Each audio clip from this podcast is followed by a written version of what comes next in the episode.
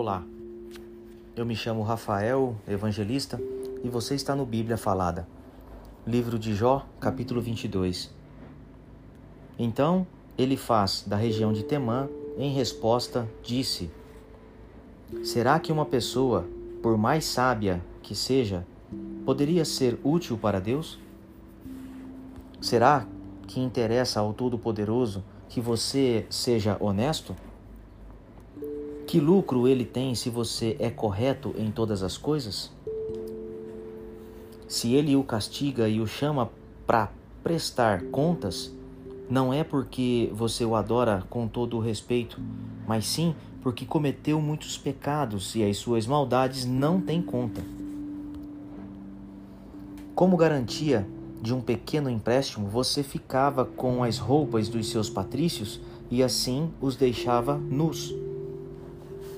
Você não dava água para as pessoas cansadas, nem comida aos que tinham fome. Você usou a sua posição e o seu poder para se tornar o dono da terra. Você roubou e maltratou os órfãos e nunca ajudou as viúvas. Por isso, agora você está cercado de perigos e, de repente, o medo toma conta de você. A escuridão é tanta que você não enxerga nada e uma enchente o arrasta. Deus está nas alturas do céu, ele olha para baixo e vê as estrelas, embora elas estejam lá do alto. Mas você pergunta: será que Deus sabe de alguma coisa? As nuvens escuras ficam no meio, como é que ele pode nos julgar? Jó você acha que as grossas nuvens não deixam que Deus nos veja quando Ele está passeando pelo céu? Será que você quer andar nos caminhos que os maus têm seguido desde os tempos antigos? Eles morreram de repente, como se fossem levados por uma enchente. A Deus eles diziam: Deixe-nos em paz.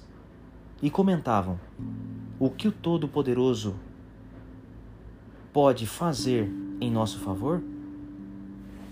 Foi Deus que encheu de coisas boas as casas dos maus. Porém, eu não quero pensar como eles. As pessoas honestas ficam alegres e as corretas riem ao verem que as riquezas dos maus são destruídas e que as sobras são devoradas pelo fogo.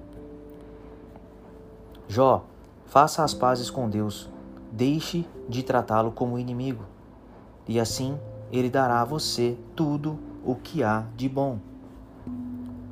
Deixe que Deus o ensine e guarde as palavras dele no seu coração.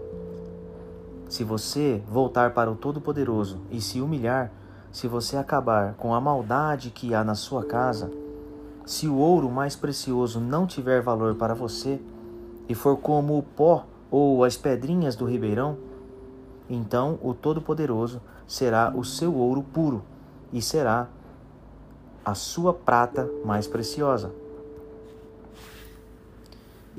Ele será a sua alegria e você poderá olhar para ele com confiança. Ele ouvirá as suas orações e você lhe dará o que prometer. Tudo o que você fizer dará certo e a luz brilhará no seu caminho. Deus rebaixa os orgulhosos, mas salva os humildes.